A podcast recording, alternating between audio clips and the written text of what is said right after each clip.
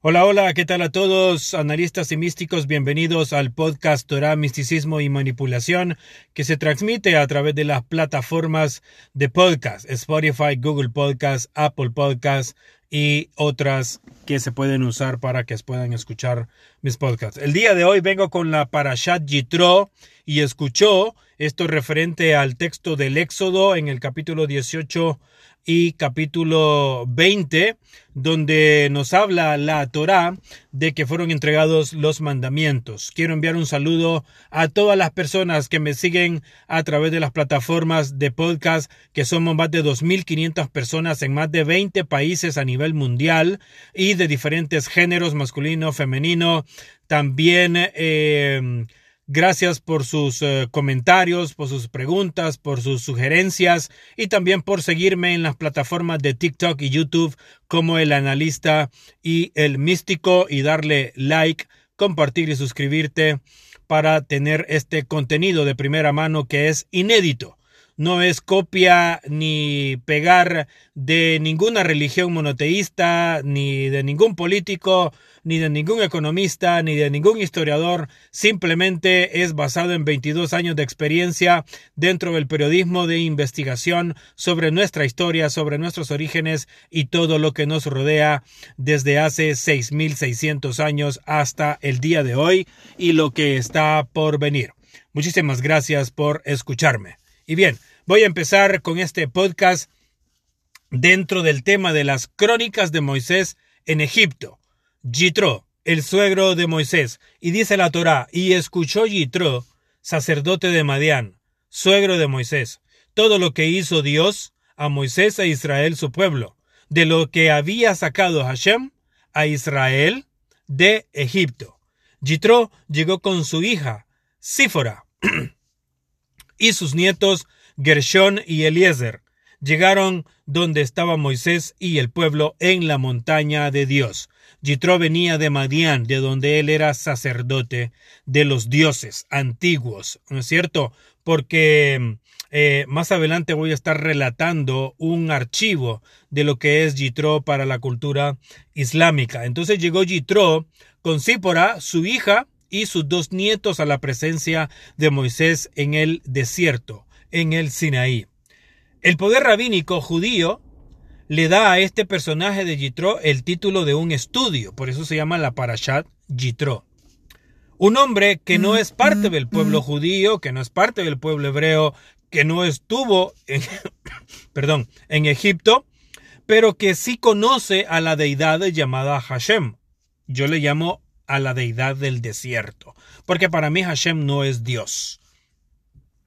Por un uh, consenso oscuro y misterioso, de no conocer su nombre, esto referente a Hashem, porque Hashem no es un nombre de, de alguien, sino que significa el nombre. De conocer su nombre real, así como los ángeles y otros seres divinos o extraterrestres, se les conoce con otras, en otras culturas antiguas por su nombre.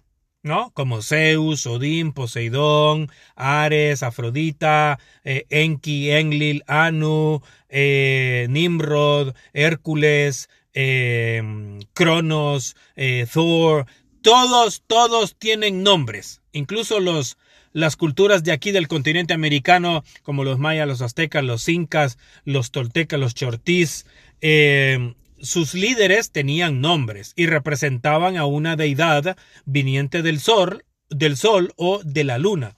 Entonces, en este caso, Alá o Hashem, que Alá es para el Islam y Hashem es para el judaísmo, no son nombres, sino que solo son adjetivos eh, eh, que no significan nada como el nombre de una persona directamente.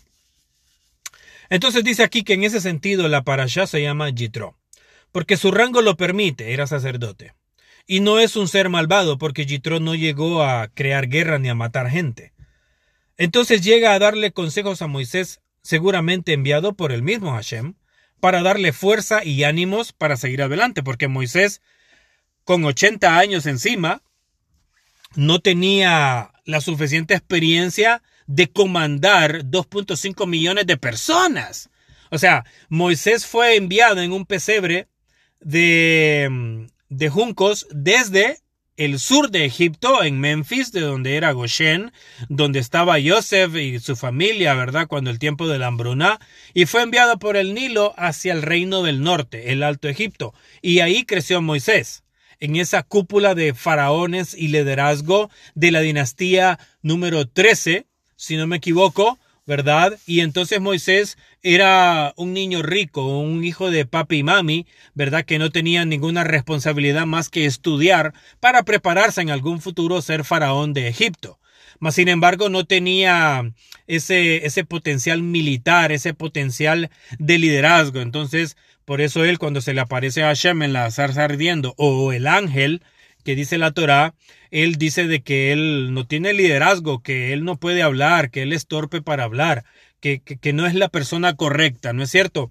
Entonces, en este caso, se refiere a que Hashem le dio ese liderazgo no solo a Moisés, sino que a Aarón. Entonces, como un ser humano común y corriente, Moisés necesitaba el calor, eh, eh, em, ese positivismo de un líder como lo era Jitro, que lo conoció en el desierto cuando él escapó de Egipto por haber asesinado, según la historia, a un soldado de esa nación, ¿no es cierto? Entonces, eh, es como nosotros, ¿no? Que necesitamos el calor de nuestros padres, un consejo de nuestros padres, un consejo, eh, si somos padres, eh, para nuestros hijos, o sea, siempre necesitamos el apoyo de alguien. En este caso fue una buena idea que Yitro llegara con su esposa y con sus hijos porque eh, Moisés prácticamente estaba solo y seguramente como ser humano extrañaba a su esposa, extrañaba a sus hijos y extrañaba un estilo de vida como el que vivió durante 40 años en eh, Madián, ¿no? en la presencia de Yitro. Yitro significa su excelencia.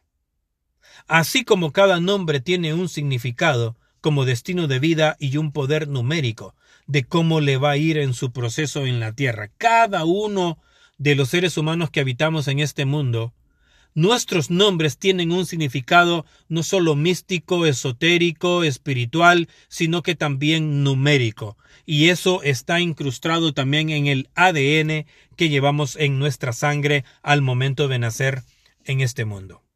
Yitro le aconseja a Moisés de crear un sistema de cortes para poder descansar de la tarea de dirimir todos los problemas y asuntos del pueblo. O sea, Moisés, como no tenía esa experiencia, ese bagaje, ¿verdad? Porque pudo vivir en el palacio con el faraón, pero él no estaba mezclado e inmiscuido en los asuntos políticos y sociales del faraón. Entonces, en ese caso, él era inexperto. Entonces, eh, como un sacerdote ya también longevo, ¿verdad? Tenía esta experiencia, llega y le dice tienes que delegar responsabilidades para que tú no te canses y no te enfermes y no te mueras pronto. Entonces Yitro llega con esa excelente idea que ni Hashem se la pudo dar, ni ningún ángel de Hashem se la pudo dar, ni el mismo Aarón, ni los ancianos de Israel que ya tenían más de 300 años de estar viviendo eh, en Goshen, ¿verdad? Porque eso lo dice la Torá, y todavía siguen vivos hasta la etapa en que Yehoshua entra a Jericó, muere Yehoshua y todavía este consejo de ancianos sigue intacto. Para mí, para mí en lo personal, esto es a lo que se refiere la Torá, la casa de Jacob. Los ancianos de este pueblo representan a la casa de Jacob, la dinastía de Jacob, esa dinastía que no se mezcló con los demás pueblos ni con las tribus mismas de Israel, sino que se mantuvo firme, pura y limpia, mm, incluso mm. hasta el día de hoy, que existe este consejo de ancianos, que para mí son los caídos, esos 200 ángeles que fueron desterrados del cielo, están mezclados entre este consejo de ancianos que salieron de Egipto y que fueron creados bajo el mando de Joseph en el reino del faraón Apophis I. Es una larga historia, pero estos ancianos todavía siguen y eran llamados en el tiempo de Yeshua o Jesús el Sanedrín. Era esa cúpula poderosa que hacía negocios no solo políticos, militares, sino también de orden religioso con el imperio otomano, con el imperio romano, con el imperio persa, con el imperio babilónico y con todos aquellos que fueron a Jerusalén y los llevaron al exilio a estos hebreos, ¿verdad? Pero la cúpula no era tocada. Muy bien. En el Islam, Yitro es conocido como Shuaib. Shuaib, que significa en árabe quien muestra el camino correcto. Fue un profeta que vivió después de Abraham y en el Islam creen que él fue enviado por los madianitas conocidos como los Aikan, ¿verdad? Que adoraban a un gran árbol. Este es el árbol de la vida, ¿verdad? Conocido en la Cábala y también eh, conocido en el mundo de los nórdicos como el Yggdrasil o el árbol de la vida, como se conoce en el jardín del Edén. Aquí, aquí se instruyó, déjenme, no me quiero perder. Eh, santo Dios, es que yo escribo, ¿verdad? Y tengo una libreta donde yo hago mis apuntes y pues entonces quiero seguir el orden correcto. Ok. Aquí se instruyó el Shabbat. Se recoge en la semana, ¿verdad? Y eh, no, creo que estoy equivocado en esto. Déjenme.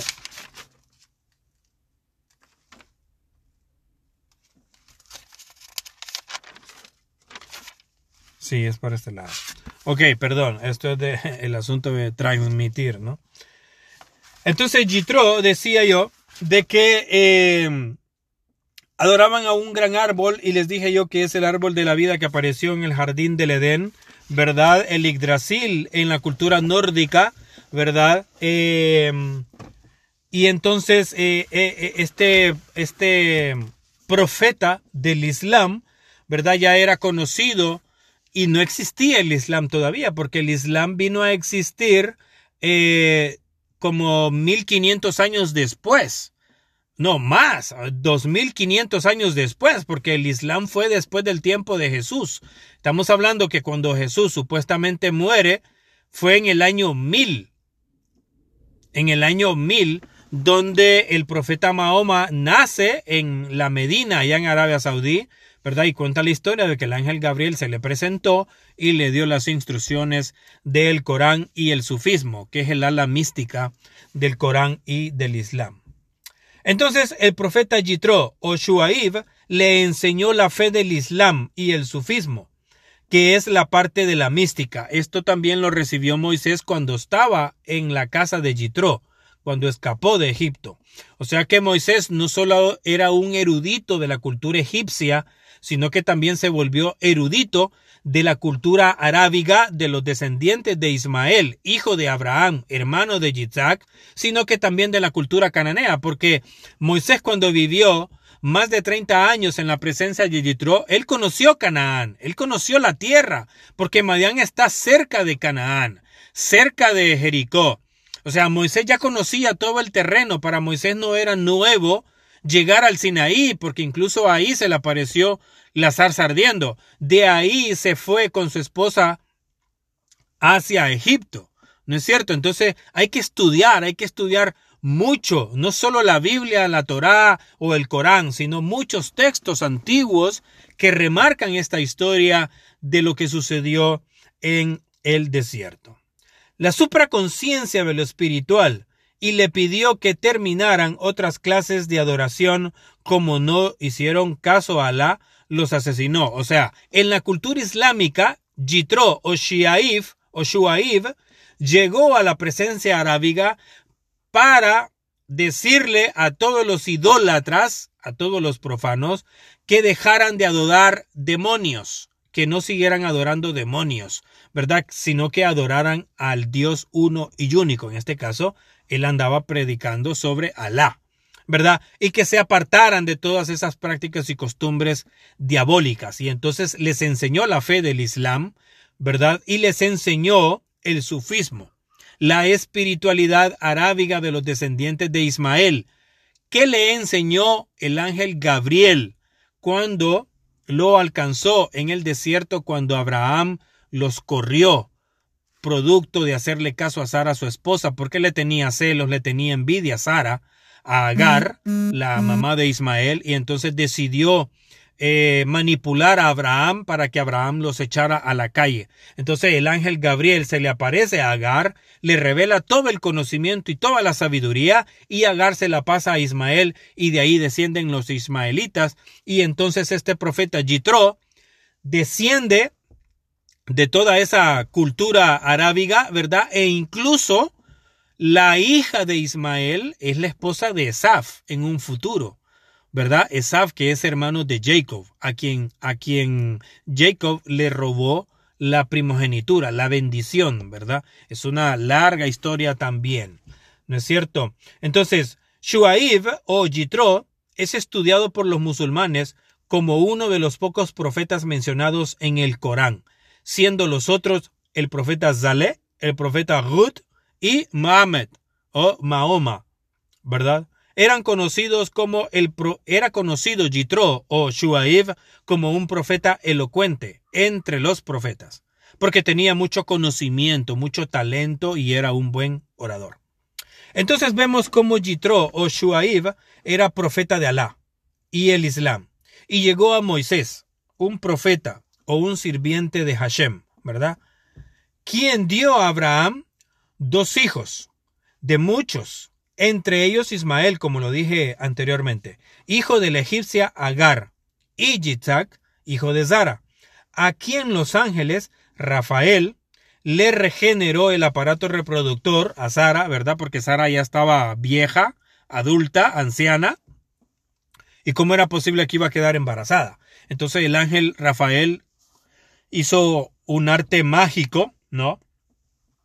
De manipular eh, la materia, en este caso el aparato reproductor de la mujer, en este caso el vientre de Sara, para que pudiera quedar embarazada. con más de 90 años de edad. Entonces vemos que Hashem se queda con Yitzhak y envía al ángel Gabriel con Agar e Ismael para hacer otra gran nación. Y de ahí se explica cómo Abraham de Sumeria hablaba sumerio y acadio. Y Yitzhak, Jacob, Joseph el mismo idioma, porque eran sumerios. Y después, como se fueron a vivir a Egipto, aprendieron el egipcio, el copto. Y después el arameo y el hebreo cuando ya iban saliendo eh, de Egipto rumbo al Sinaí y luego llegaron a Canaán donde aprendieron estas lenguas. Con Ismael era un sumerio y el acadio. Y después se pronunció con el lenguaje árabe. Se hicieron uno con la Torá y el otro con el Corán. A uno se le revela como Hashem y al otro se le revela como Alá. Supuestamente Alá y Hashem son la misma deidad. Es el mismo Dios para el judaísmo y el mismo Dios para el Islam. Pero aquí yo, en mi experiencia, tengo una, un cuestionamiento porque la actitud de los árabes y la actitud de los judíos no es similar hay una división bien grande ahí, aunque sean descendientes de Abraham. Yo digo que Alá es una deidad ajena a Hashem. Son dos deidades totalmente diferentes. Para muchos, Hashem es una serpiente. Es, un, es una deidad del desierto. Es uno de los ángeles exiliados del cielo a la tierra. Y Alá es compañero de Hashem en ese exilio de estos ángeles caídos enviados del cielo a la tierra, estos que se rebelaron contra el trono celestial, no solo en el evento de Adán y Eva con la serpiente, sino en el evento también de Génesis 6, cuando los hijos de los dioses, ¿verdad?, vieron la hermosura de las hijas de los hombres, sino también en el diluvio y después del diluvio. Entonces aquí hay una desconexión que la religión dice que están conectados ambos, pero para mí son dos deidades diferentes. Dice lo siguiente, ¿será Hashem uno con Alá? ¿O son dos deidades que se han venido peleando el control sobre la tierra y la humanidad? Pues los dos tienen poder y han doblegado a los demás a tal grado que el judaísmo y el islam están por encima del hinduismo, del budismo, del eh, cristianismo, del cristianismo y de todas las culturas antiguas que siguen habitando sobre la faz de la tierra. Es una buena investigación que nos dice que ambos son como Enki y Enlil. Estamos hablando de Hashem y Alá.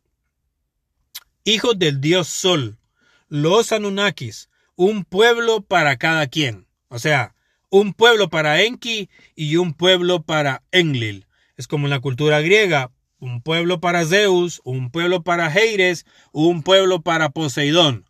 ¿No es cierto? Entonces, cada quien está con un pueblo en diferente eh, geografía del planeta Tierra, diferente continente. Ismael, dice la historia en el Corán, dice que fue padre de doce príncipes, que dentro del Islam se está esperando que el príncipe número doce es el redentor de ellos el que va a llegar a liberar al Islam y va a vencer a todos los profanos. Y en la historia judía vemos de que Jacob fue padre de doce hijos que fundaron doce tribus y fue llamado Israel. Ven cómo hay similitudes, aunque el hebreo se escriba de una manera, el árabe de otra manera, el judío usa un sefer, un rollo, y el Corán se ha escrito en un texto, en un libro. ¿No es cierto? Entonces está bien interesante la comparación de estas dos culturas dentro del monoteísmo global. Entonces, ocuparon todo lo que es el desierto arábigo, ¿verdad?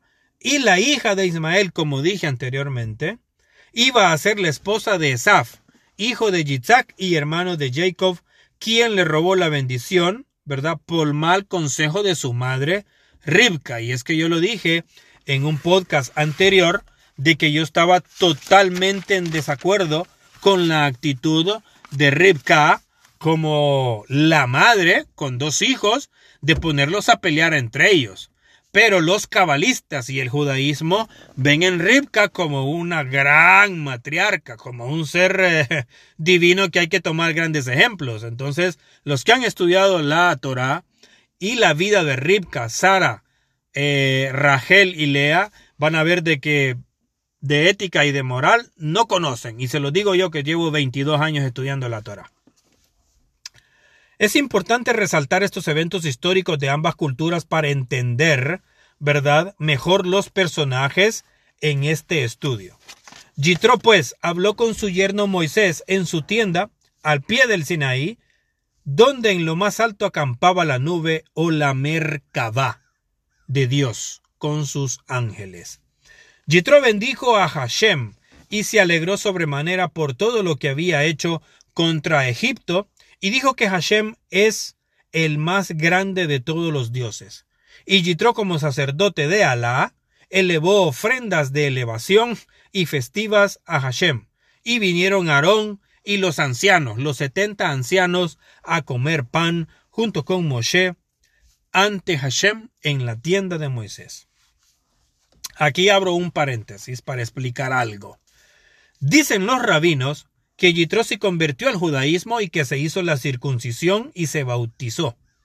Algo que para mí es falso, porque él era profeta de Alá y la circuncisión no era exclusiva de los hebreos, sino que ya era practicada por los semitas. Háblese de lo que viven en Medio Oriente desde hace más de diez mil años. En este caso, Jitro ya estaba circuncidado. Y por ser un profeta de Madián, un gran erudito. Era como decir el Papa Francisco. Y judío no es porque si vamos a decir que Hashem y Alá son lo mismo, la única diferencia sería el árabe y el hebreo, la Torah y el Corán, con sus diferentes narrativas de cómo sucedieron dichos eventos.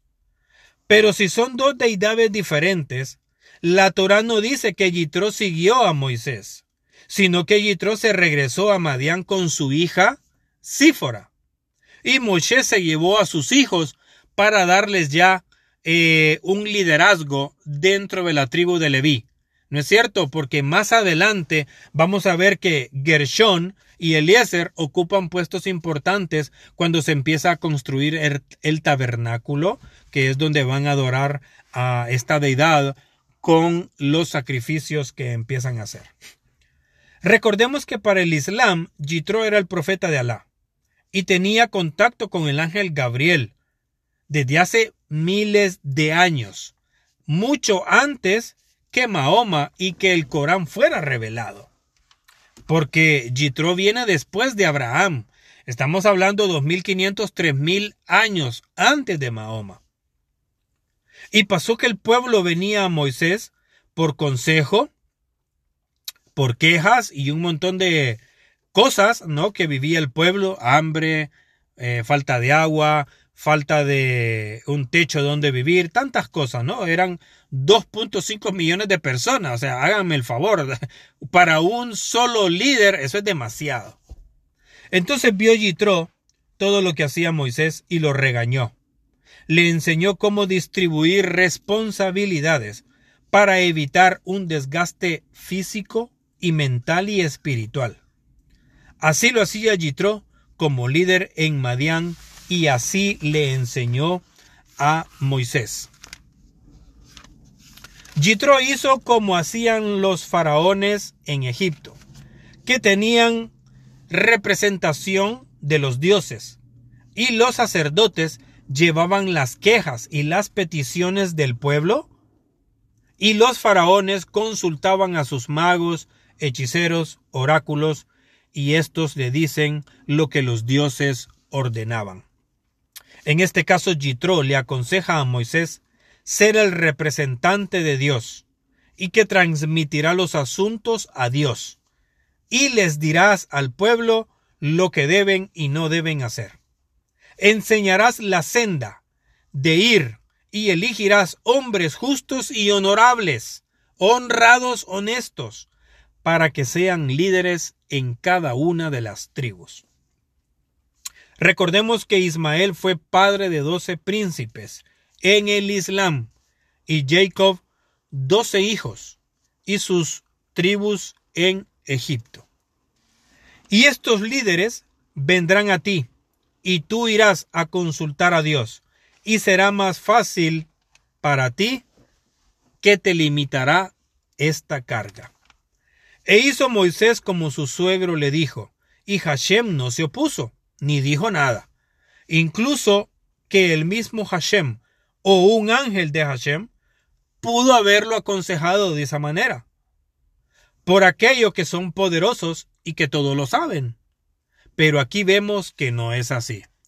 Hashem y la legión de ángeles que lo acompañaban no tenían un poder exclusivo porque el Islam y el judaísmo te venden de que Alá y Hashem son el creador del universo, el creador de las mm, mm, constelaciones, de las estrellas, de eh, los sistemas solares, de las galaxias, del cielo y de la tierra. O sea, pero no tienen ese poder en la tierra. No tienen ese poder universal.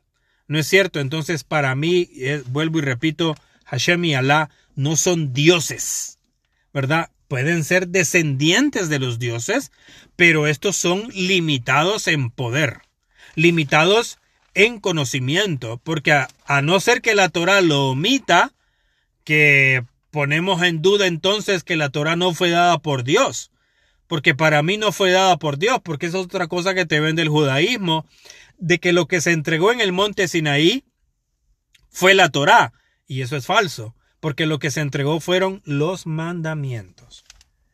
Entonces, en este punto vemos que después de Hashem estaba Moisés. Después de Moisés seguía Aarón. Y después de Aarón sería Jehoshua, que para mí es el escriba de Moisés y el heredero de entrar con el pueblo de Israel a Canaán. Y después de Jehoshua seguían los setenta ancianos y así los líderes de cada tribu con sus cortes, con un sistema político, un sistema militar y un sistema económico. El punto es para mí de pensar qué papel jugaron los setenta ancianos que ya existían en tiempos de Joseph, como lo dije al principio del programa, y el pueblo en Goshen, incluso con Moisés en Egipto, pues Hashem le ordenó antes de ir al faraón, ir con estos ancianos, que eran los que al pueblo escuchaban. Dice más adelante la Torá que en el mes tercero, o sea, dentro del calendario hebreo, se llama el mes de Sivan. ¿No es cierto? Que en acadio o sumerio significa estación. El mes de Sivan, que en este caso sería entre abril y mayo, es un mes luminoso y cálido, que representa la primavera, que es el solsticio de la primavera adorada por los eh, las culturas nórdicas, las culturas sumerias, las culturas griegas y las culturas hindúes. ¿Verdad? El solsticio de primavera, practicado por todas las culturas antiguas, donde se daban ofrenda a los dioses. Cuando la Torah menciona en el capítulo 19, versículo 3, que Hashem le habló a Moisés desde la cima del Sinaí y le dijo, Así dirás a la casa de Jacob, y relatarás a los hijos de Israel.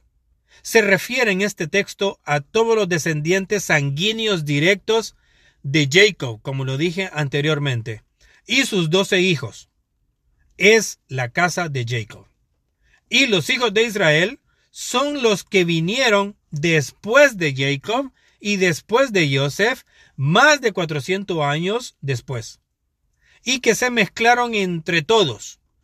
A eso les relatará Moisés los eventos que vivieron en Egipto y el cruce del río de los juncos o el Yansuf, como se conoce en hebreo. Le dice que si lo desobedecen, será para él, que, perdón, que si lo obedecen, será para Hashem un pueblo su gran tesoro, sobre todo los pueblos de la tierra. Eso solo lo había dicho Lucifer, el diablo, el ángel caído en la tierra, que es su morada eterna. Y es que los que estudiamos los textos antiguos referentes a Satanás, a Lucifer, hay un evento claro en el Nuevo Testamento cuando Satanás le ofrece todo el sistema de la tierra a Jesús con tal de que lo adore. ¿verdad? Entonces también está escrito de que la tierra es la morada de Satanás. Satanás domina en la tierra, este es su reino, este es su imperio. Entonces que venga Hashem a decirle a Moisés para que le diga al pueblo de Israel de que si lo obedecen, ¿verdad?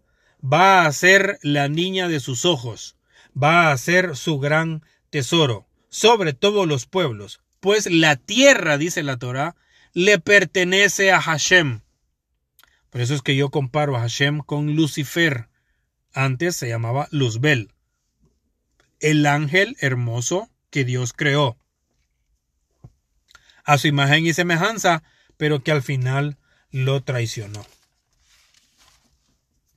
Entonces dice más adelante, y serán para mí un reino de sacerdotes y una nación sagrada.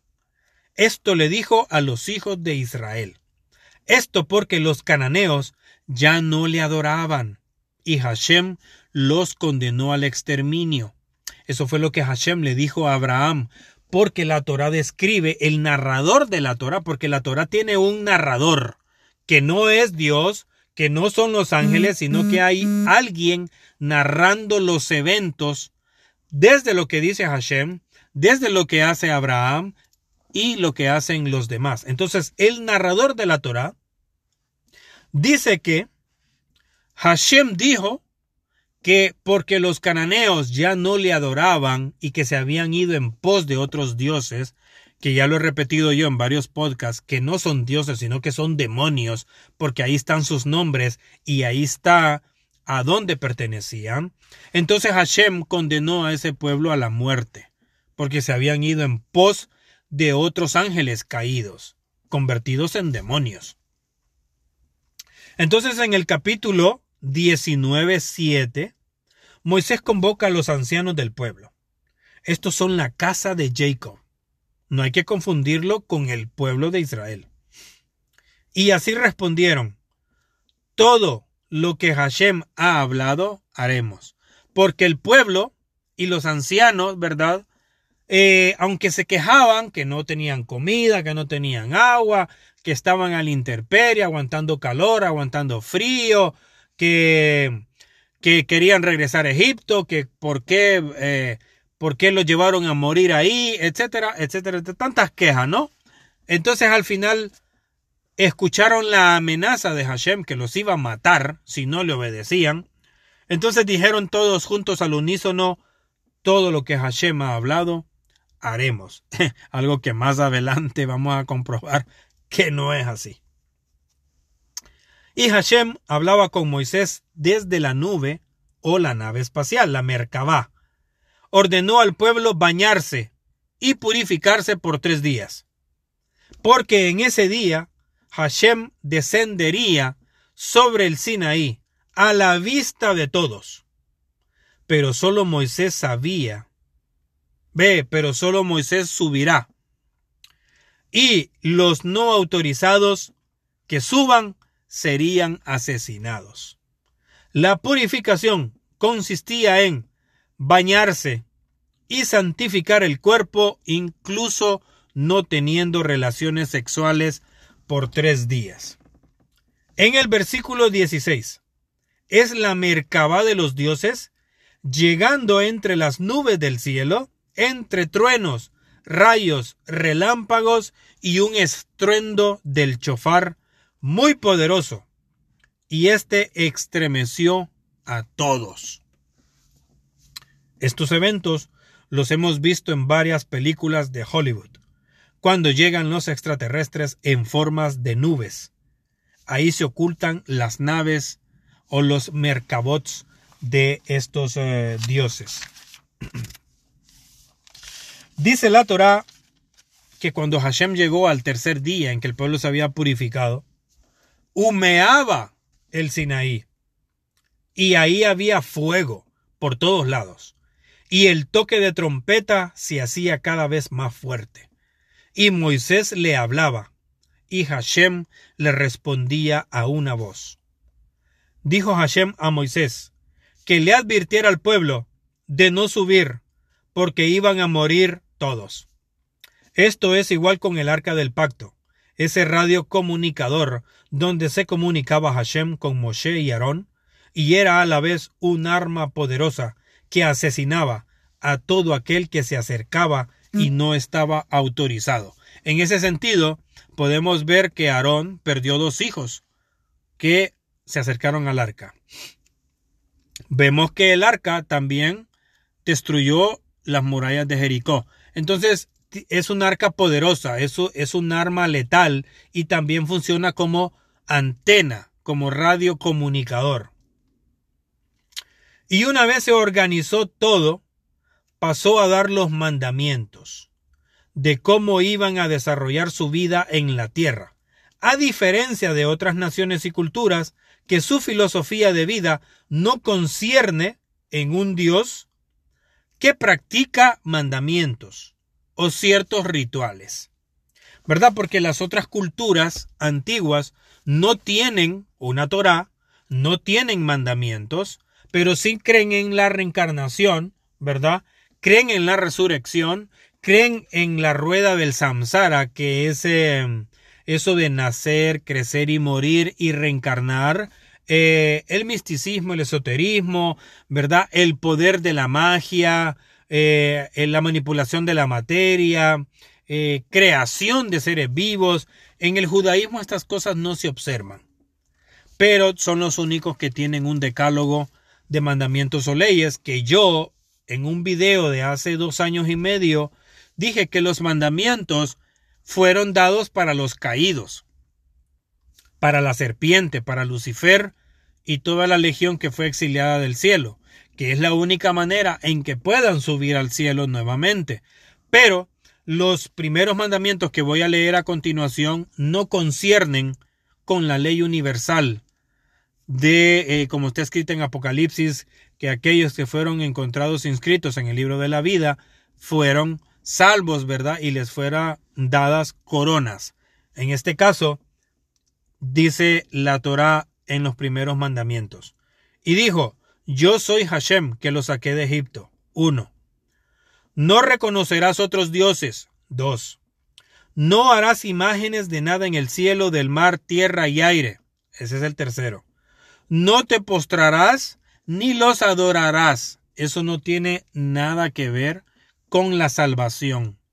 Eso no tiene nada que ver con el rapto para que me suene cristiano. Eso no tiene nada que ver con, eh, pues sí, el rapto eh, y otro término que usan los cristianos que se van a ir en el, en, en el arrebatamiento.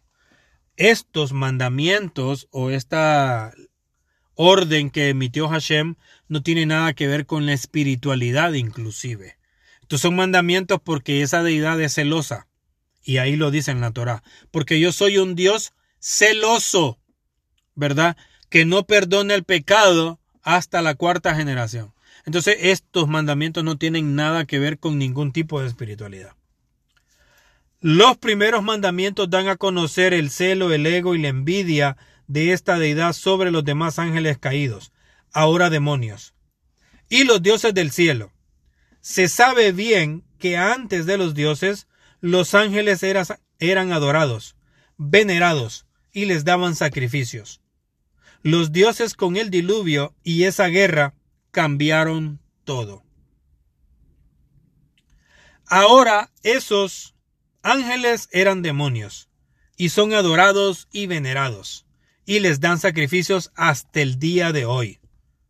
En las tres religiones monoteístas, judaísmo, islamismo y cristianismo. Combinado a esto, en sectas, sociedades secretas, grupos de artistas cantantes como Michael Jackson, Madonna, Bad Bunny, Maluma, Shakira, Daddy Yankee, ¿verdad? Bandas de rock, eh, música electrónica eh, y muchos más. Así como la clase política. La clase política sirve a los demonios. ¿Verdad? Sea Donald Trump, Biden, Zelensky, Netanyahu, eh, Nayib Bukele, eh, Javier Milei, eh, quien sea de izquierda o de derecha, sirven a los demonios. Los banqueros, el sistema económico, sirven a los demonios. Hollywood, una ala oscura de Hollywood, sirve a los demonios. La otra se dedica a dar mensajes subliminales por medio de películas y ahora pues series en plataformas de streaming. También grandes políticos y magnates financieros. La idolatría está en todas partes y la humanidad ignorante e inconsciente y sumida en la ambición por el dinero y la riqueza material y la inmoralidad, el abuso de niños, la corrupción, el crimen organizado y de todo aspecto, etcétera, etcétera, etcétera. Ha logrado que los mandamientos no se cumplan y estemos en las manos de los malvados. Hashem es un Dios celoso que tiene rencor por el pecado de los antepasados, o sea, desde la simiente de Abraham, hasta la cuarta generación y de sus enemigos.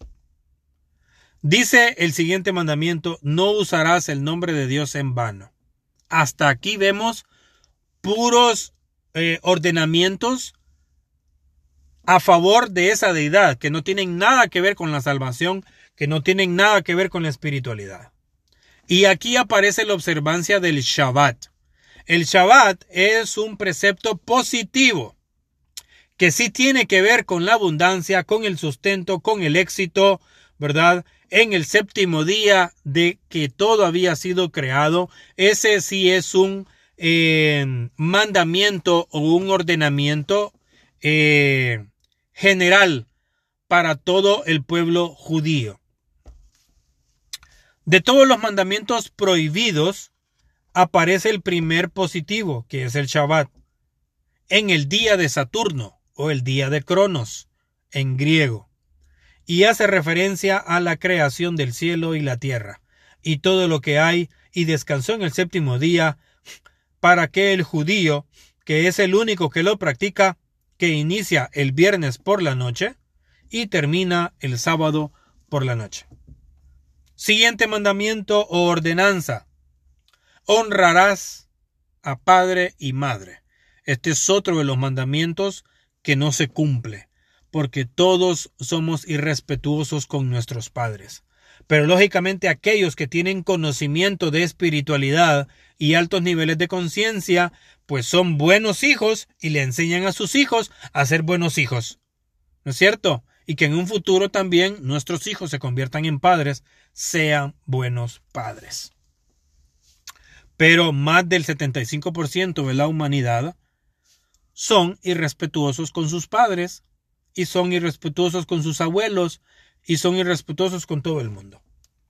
Siguiente mandamiento prohibido. No matarás. No fornicarás, que la iglesia lo cambió como no adulterarás. No robarás. No darás falso testimonio. No desearás o codiciarás lo que no te pertenece.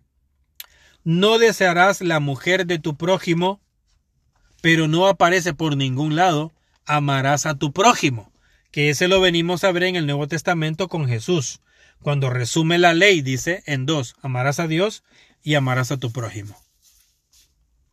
Entonces, estos últimos mandamientos son prohibitivos, ¿no es cierto? Y actualmente no se cumple ninguno, porque todos matan, todos fornican, ¿verdad? Si están casados, eh, hacen bigamia, hacen pedofilia, violan niños, violan niñas, eh, tienen sexo hasta con animales, eh, hay muchos ladrones, ¿verdad? O sea, no se cumple el de no robar.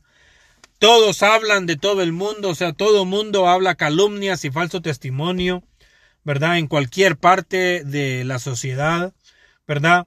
Desean lo que no les pertenece, ven a alguien con un carro, ya se lo quieren quitar, desean lo que no les pertenece. Desean la mujer del, del vecino, del amigo, del hermano, del padre, pero no hay un mandamiento que diga a la mujer, mujer, no desearás al hombre de tu amiga. No hay un mandamiento a, a, a, la mujer que diga no codiciarás el hombre ajeno. Mujer no fornicarás. Mujer no adulterarás porque como es eh, algo patriarcal, algo masculino, esto solo va dirigido a los hombres, ¿verdad? No, no sé, estoy tratando de entender cuál es el punto de Alá y de Hashem de mantener a la mujer excluida de estos lineamientos. ¿Será que los ángeles caídos todos son masculinos y que por ende la divinidad ¿verdad? Que dio los mandamientos fue dirigido más al hombre que a la mujer. O fue porque la mujer eh, tuvo relaciones sexuales con la serpiente y la serpiente la excluyó en automático por haberle servido. Porque la mujer sirve a la serpiente. ¿Verdad? Y a Eva engañó a Adán. ¿Verdad? Porque también le, le heredó ese conocimiento mm, mm, mm. de apartarse de Dios y de irse con la serpiente. En el caso de las matriarcas del judaísmo, ¿no? Sara, Ribka, Rachel que eran unas mujeres malvadas, maquiavélicas, porque su padre era un negromante, un hechicero, eh, un mago, un falso, un mentiroso, ¿verdad? Entonces, ¿qué ejemplo podía dar? Entonces, por ahí hay que entrar en un análisis profundo y objetivo del por qué no hay mandamientos para la mujer. Los últimos que menciona la Torah en esta parashat resaltan todos para el análisis y el cuestionamiento, pues no se han cumplido en su totalidad por ninguna nación, ni por el mismo pueblo de Israel, porque Israel es pecador, Israel es un pueblo idólatra, es un pueblo que sigue hasta el día de hoy dándole sacrificios y adoración a demonios. Entonces, ni el pueblo del Islam ni el pueblo de Israel eh, son peritas en dulce, son santos. Pues estos no respetan la vida de los demás. Algo que llama la atención es que libera de toda culpa por pecado a la mujer. O sea, esto ya lo había dicho. Pues el mandamiento no dice no desearás la mujer de tu prójimo, eh, pero no hay uno que diga a la mujer no codiciarás lo que no te pertenece y no codiciarás a otro hombre, ¿verdad? Porque eso se le llama prostitución o bigamia. Pero hay un castigo severo para la mujer adúltera y fornicaria, que es matarla a pedradas. Como era también con los que profanaban el Shabbat. En la cultura árabe eran mutilados, dependiendo del pecado que habían cometido.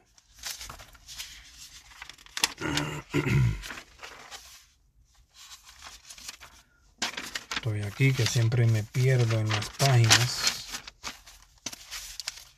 Un detalle para aclarar en este estudio y es que eh, mi análisis me lleva a evaluar los eventos con sus deseos y acciones que contradicen los eventos del Sinaí con los mandamientos, ya que Hashem violó la mayoría con este pueblo y con los cananeos.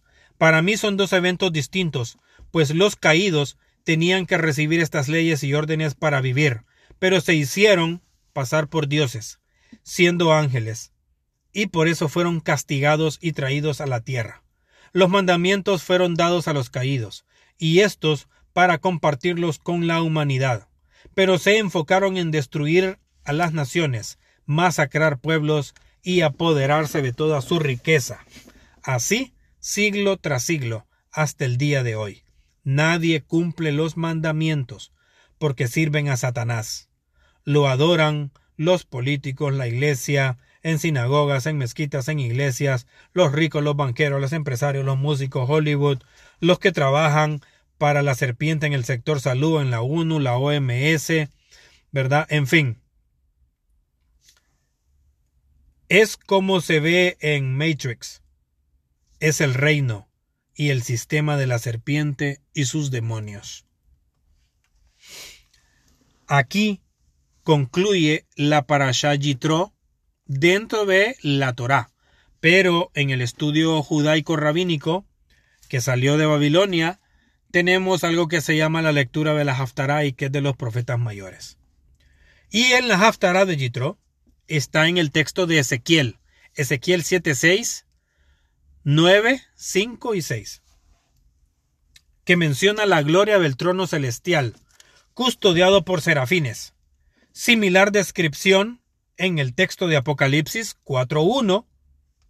Este es el verdadero trono del cielo, como le describen los nórdicos con Asgard, donde está Odín, como lo describen los griegos con el Olimpo, donde está Zeus, como lo describen los hindúes con el Mahabharata. Y este trono celestial no tiene nada que ver con Hashem, o con Alá. Pero sí con Mahoma, con Yeshua, con Enoch, con Elías, con Buda, con Krishna, pues estos eran enviados del cielo a la tierra a dejar un mensaje a la cúpula de los exiliados o ángeles caídos convertidos en demonios que formaban parte del trono celestial y de los vigilantes, como está escrito en Génesis 3, 6 y 9 en este texto de Ezequiel es maravilloso y se compara con lo que vivieron otros mensajeros como Enoch y Elías, del poder del Dios verdadero, no de Hashem ni de Alá, ni de los ángeles caídos, que su reinado es la tierra, no el cielo. En el capítulo 9, versículos 5 y 6, describe Ezequiel los días del Mesías que esperan musulmanes y judíos, los sionistas y las sectas ocultistas en honor a Satanás y los cristianos que lo relacionan con Jesús. Y dice el texto de Ezequiel, porque nos ha nacido un niño, un hijo nos, nos ha sido entregado. La autoridad recaerá sobre sus hombros. Él el Elión, el Elohim, que es un maravilloso consejero, Dios poderoso y Padre eterno, le nombrará a este hijo nacido príncipe de paz. Él será magno en autoridad y traerá paz sin límites sobre el trono de David y sobre su reino para establecerlo y sostenerlo mediante justicia y rectitud desde ahora hasta la eternidad. El cielo de Hashem, Señor de las legiones, llevará esto a cabo. Este es algo que le fue dado a Ezequiel, pero que habla más bien del anticristo. Porque este pasuk, sin duda alguna, se refiere hoy día al anticristo. Ese rey déspota que vienen adorando los judíos, los unistas, el islam, sectores evangélicos, católicos, masones, illuminatis y demás sociedades secretas, que vienen desde el Sinaí hasta Salomón, recibidos por Ezequiel en Babilonia, junto al río Quebar, que conecta con el río Tigris y el Éufrates, donde estaba el jardín de los dioses en Edén, ahí donde llegaron los Anunnakis, y experimentaron con el ADN y la genética de miles de especies de animales, plantas y nativos de este planeta hace más de medio millón de años. Y que no existía la humanidad aún.